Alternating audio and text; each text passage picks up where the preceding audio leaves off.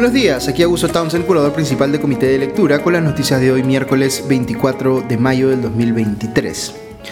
Uno de los primeros actos oficiales que ha tenido el, eh, nuevo defensor del pueblo, José Gutiérrez, eh, ha sido una reunión eh, ocurrida ayer con los integrantes del grupo conocido como los combatientes, que según informa la República estaba reclamando en las afueras de la sede de la Defensoría, exigiendo que no se procese a los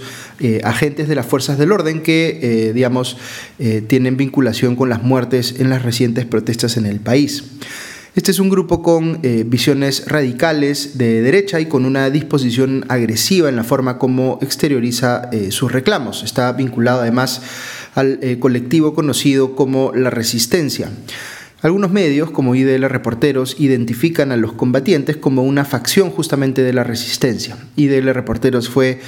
objeto de una reciente agresión de ese colectivo, pues fueron con bombardas y a lanzar bolsas de basura a su local. Pues bien, estos señores que se autodenominan, entre comillas, los mejores hijos del Perú, estaban manifestándose fuera de la Defensoría y Gutiérrez los invitó a pasar. Conversó con su líder, eh, Roger Ayachi, y sus eh, demás integrantes presentes y se tomó una foto protocolar con todos. ¿Será que el flamante defensor está mostrando aquí la virtud de poder reunirse con todos, inclusive los actores con posiciones más eh, radicales? Pues parece más bien que él personalmente no está tan lejos de esas posiciones radicales. Ha circulado en los últimos días un video de una eh, sesión que fue parte del proceso que terminó eligiéndolo como defensor en el Congreso, en el que el congresista eh, Alejandro Muñante le pregunta a Gutiérrez sobre qué piensa de la eh, homosexualidad a propósito de una publicación que había hecho la Defensoría sobre el Día de la Visibilidad Lésbica. Eh, y Gutiérrez responde que, abro comillas, son deformidades que hay que corregir, cierra comillas. Eh, luego ha salido eh, Gutiérrez en el programa de Milagros Leiben Willax diciendo que cuando usó la palabra deformidades no se estaba refiriendo a la homosexualidad, sino a, entre comillas, deformidades en la gestión pública, es decir, el que se destinen recursos para hacer ese tipo de publicaciones. Esta es una explicación un poco difícil de creer. Más parece que Gutiérrez eh, le hubiera dicho lo que quería oír a Muñante cuando estuvo eh, en el Congreso en el proceso de selección, considerando además que Muñante pues, es un congresista con posiciones políticas conservadoras, eh, pensando presumiblemente que eso le anotaría puntos y lo ayudaría a ser elegido defensor, como en efecto ocurrió. Eh, hay, por supuesto, una discusión a nivel de eh, política pública, digamos, eh, sobre asuntos relacionados a los derechos de las personas LGBTQ. hay quienes están, por ejemplo, a favor del matrimonio igualitario o de la adopción por parte de parejas del mismo sexo y hay quienes están en desacuerdo con estas cosas. pero digamos que una cosa es discutir sobre cómo debe ser la política pública respecto de estos asuntos y otra muy distinta es referirse abiertamente a la homosexualidad como una deformidad, considerando que Gutiérrez tiene ahora que defender los derechos y las libertades eh, de esas personas a las que está calificando como, entre comillas, eh, deformadas y a las que cree que hay que, entre comillas, corregir. Esa sola respuesta debió haber sido pues razón suficiente para entender que eh, poner a este señor de defensor del pueblo suponía un riesgo directo a los derechos fundamentales de un grupo concreto de la ciudadanía, que según las encuestas de autoidentificación es cercano al 8% de la población. Eh, a esto me refería en podcasts anteriores cuando les decía que eh, en posiciones claves del Estado las personas designadas pueden tener preferencias ideológicas más liberales, más progresistas o más conservadoras y eso está bien, es parte del juego democrático, pero hay ciertos elementos mínimos, eh, en este caso por ejemplo vinculados al reconocimiento de derechos fundamentales en el rol del defensor del pueblo, que eh, independientemente de las preferencias ideológicas son infranqueables. Eh, más allá de la posición personal que tenga Gutiérrez sobre la homosexualidad, no puede referirse a ciudadanos o ciudadanas que estando en su derecho, se reconocen eh, orgullosamente como tales, como eh, seres deformados. En fin, el Perú, dicho sea paso, tiene obligaciones internacionales que cumplir en materia de protección de los derechos de las minorías y de las personas LGBTQ eh, en particular, que parecen ser completamente ajenas a este nuevo defensor del pueblo. su presencia en la Defensoría supone pues un riesgo existencial para la protección de esos derechos. Dicho ese paso, veo que el ex candidato presidencial Hernando de Soto ha aceptado debatir sobre la designación de Josué Gutiérrez con Vladimir Cerrón, el secretario general de Perú Libre, que es el partido que lo propuso. Eh, dijo además Hernando de Soto que, abro comillas, algunos programas de, eh, de, TV ya han aceptado brindarnos una hora completa esta misma semana para realizar nuestro diálogo, cierro comillas. Eh, dudo mucho que un canal de televisión quiera asignarle una hora completa a esto, pero me daría curiosidad ver a De Soto y a Cerrón debatiendo sobre este tema. De hecho, el propio Cerrón ha eh, descalificado en cierta medida la Defensoría del Pueblo tal como está eh, constituida en el Perú, porque él la ve como una institución más relacionada a los modelos eh, políticos escandinavos, cuando él se adhiere a una visión marxista-leninista de la política y de la economía, como nos hizo recordar pues, muy claramente en el plan de gobierno que hizo para la campaña presidencial de Pedro Castillo.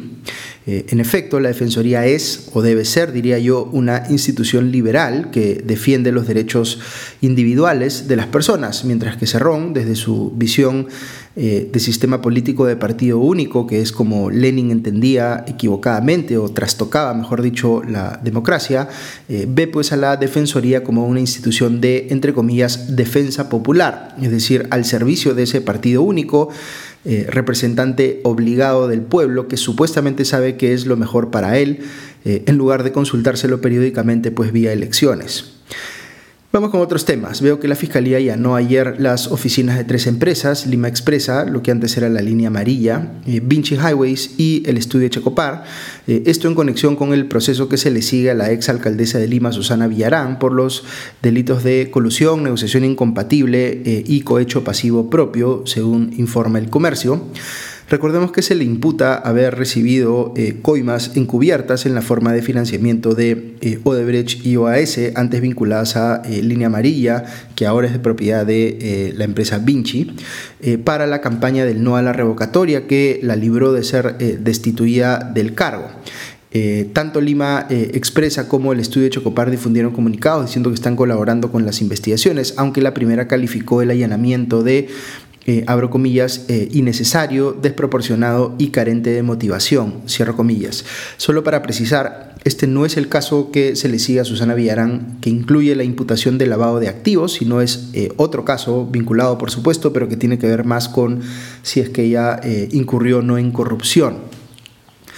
Eh, luego, en el caso del expresidente Alejandro Toledo, veo que el juez Richard Concepción Carguancho ha eh, validado formalmente la acusación fiscal contra Toledo y dispuesto que ésta pase ya a juicio oral.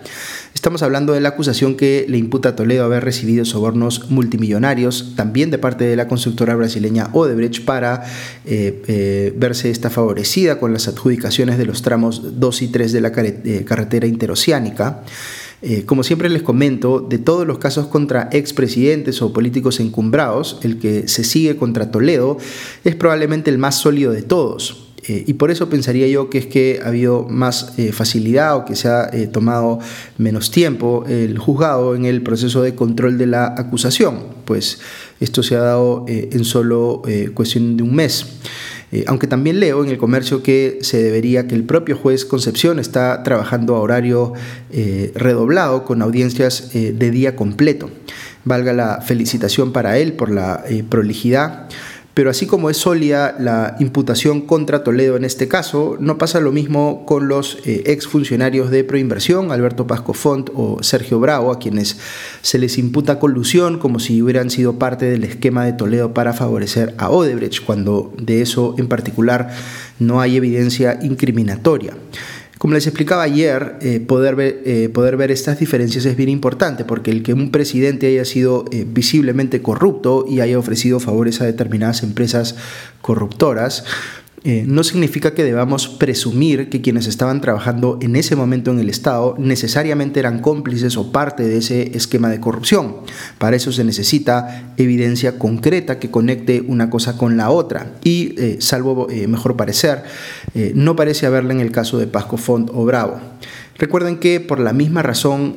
por la que necesitamos castigar a nuestros políticos o funcionarios públicos corruptos, tenemos que defender también a quienes no lo son. En este mismo caso, quien pidió que le archive la investigación en su contra, pero no le dieron la razón, es el empresario constructor Fernando Camet, quien fue apresado hace poco en España luego de estar eh, prófugo varios meses. Veo por otro lado que el Poder Judicial aprobó pedirle al gobierno de Israel la extradición de la ex primera dama Elian Karp. La Fiscalía necesita evidenciar aquí que está haciendo algo para que Karp eh, no escape a la justicia, pero ya las probabilidades de traerla al Perú son muy bajas, considerando que no hay tratado de extradición entre Perú e Israel. Ya el gobierno israelí ha informado a la Fiscalía peruana que ellos no van a detener a Karp, aun cuando tiene una notificación roja de captura internacional de la Interpol. Finalmente veo que quien ha eh, salido en defensa de la ex fiscal de la Nación, Zoraida Ábalos, a quien en el Congreso se quiere eh, inhabilitar vía una denuncia constitucional, eh, no ha sido la propia Fiscalía, sino la Junta Nacional de Justicia. en un comunicado, la Junta le pide al Congreso, entre comillas, mayor reflexión, considerando que, abro comillas, la justicia no puede ser afectada por la política sin riesgo del quiebre de la autonomía de las instituciones, cierra comillas. Lo que está dando a entender la Junta es que las razones que se esgrimen en el Congreso para inhabilitar a Ábalos son eh, políticas más que estrictamente técnicas. Yo le, eh, ayer les decía que eh, considero más apropiado el criterio que ha seguido la fiscal. la Fiscalía, digamos, al mando de Patricia Benavides, de considerar que sí se puede investigar a un presidente en funciones, cuando Ábalos más bien pensaba lo contrario, cuando ella era fiscal de la Nación. Eh, eh, pero aun cuando me parezca más apropiada la posición de Benavides, eso no significa que la posición de Ábalos haya sido abiertamente prevaricadora o contraria a la ley, digamos. De hecho, como les explicaba ayer, eh, tenía precedentes para sustentar el curso de acción que tomó, aun cuando uno lo encuentre disputable, como es mi caso. Eh, nuevamente, eh, eh, aquí hay un matiz que es bien importante. Una cosa es decir que un operador del sistema de justicia tomó una decisión con un sustento técnico con el que uno discrepa, en cuyo caso uno podría pensar simplemente que estuvo equivocado ese funcionario. y otra cosa distinta es que esa decisión haya tenido una motivación deliberadamente política, por ejemplo, blindar a Pedro Castillo de las investigaciones en su contra. Eh, mucha gente en el Congreso quiere castigar a Ábalos porque asume lo segundo, que estuvo ella de alguna manera políticamente coludida con Castillo. Pero yo no veo tan claro que haya sido así. Creo que estuvo equivocada eh, y que no tuvo la valentía que quizá luego sí mostró eh, Patricia Benavides para cambiar de criterio respecto de si se podía o no investigar a un presidente en funciones, pero de ahí no puede uno saltar automáticamente la conclusión de que Ábalos era una operadora política de Castillo. Ojo que no estoy negando de plano que pueda haber interferencia política en la fiscalía, creo que eso es una preocupación válida. Lo que estoy diciendo es que no se trata solo de presumirla para sancionar a una fiscal, sino que se necesitan pruebas que lo acrediten, porque si aceptamos lo contrario, que el Congreso pueda inhabilitar a un fiscal, a una fiscal suprema, nada menos, con tanta facilidad, ese mismo poder descontrolado podría servir para sacar tanto a fiscales cuestionables como a fiscales que sean simplemente incómodos eh, al eh, poder de turno. Yo no tengo ninguna simpatía especial, ni mucho menos por eh, Zoraida Ábalos, pero eh, si uno ve eh, a Zoraida Ábalos como una figura cuestionable, imagínense que hubiese pasado la situación inversa, es decir, una mayoría cercana a Pedro Castillo en el Congreso, logrando inhabilitar a eh, Patricia Benavides, en el caso inverso, como les digo, para que ella, digamos, no pudiese iniciar la investigación a Pedro Castillo. Entonces, es importante notar aquí que cuando uno da o acepta que se ejerza un poder de esa manera, digamos, dándole al Congreso la posibilidad de sacar con tanta eh, facilidad a un fiscal supremo,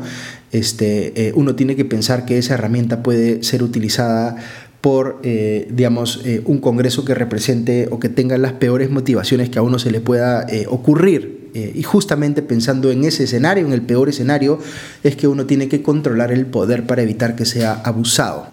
Muy bien, eso es todo por hoy. Que tengan un buen día y ya nos escuchamos pronto. Adiós.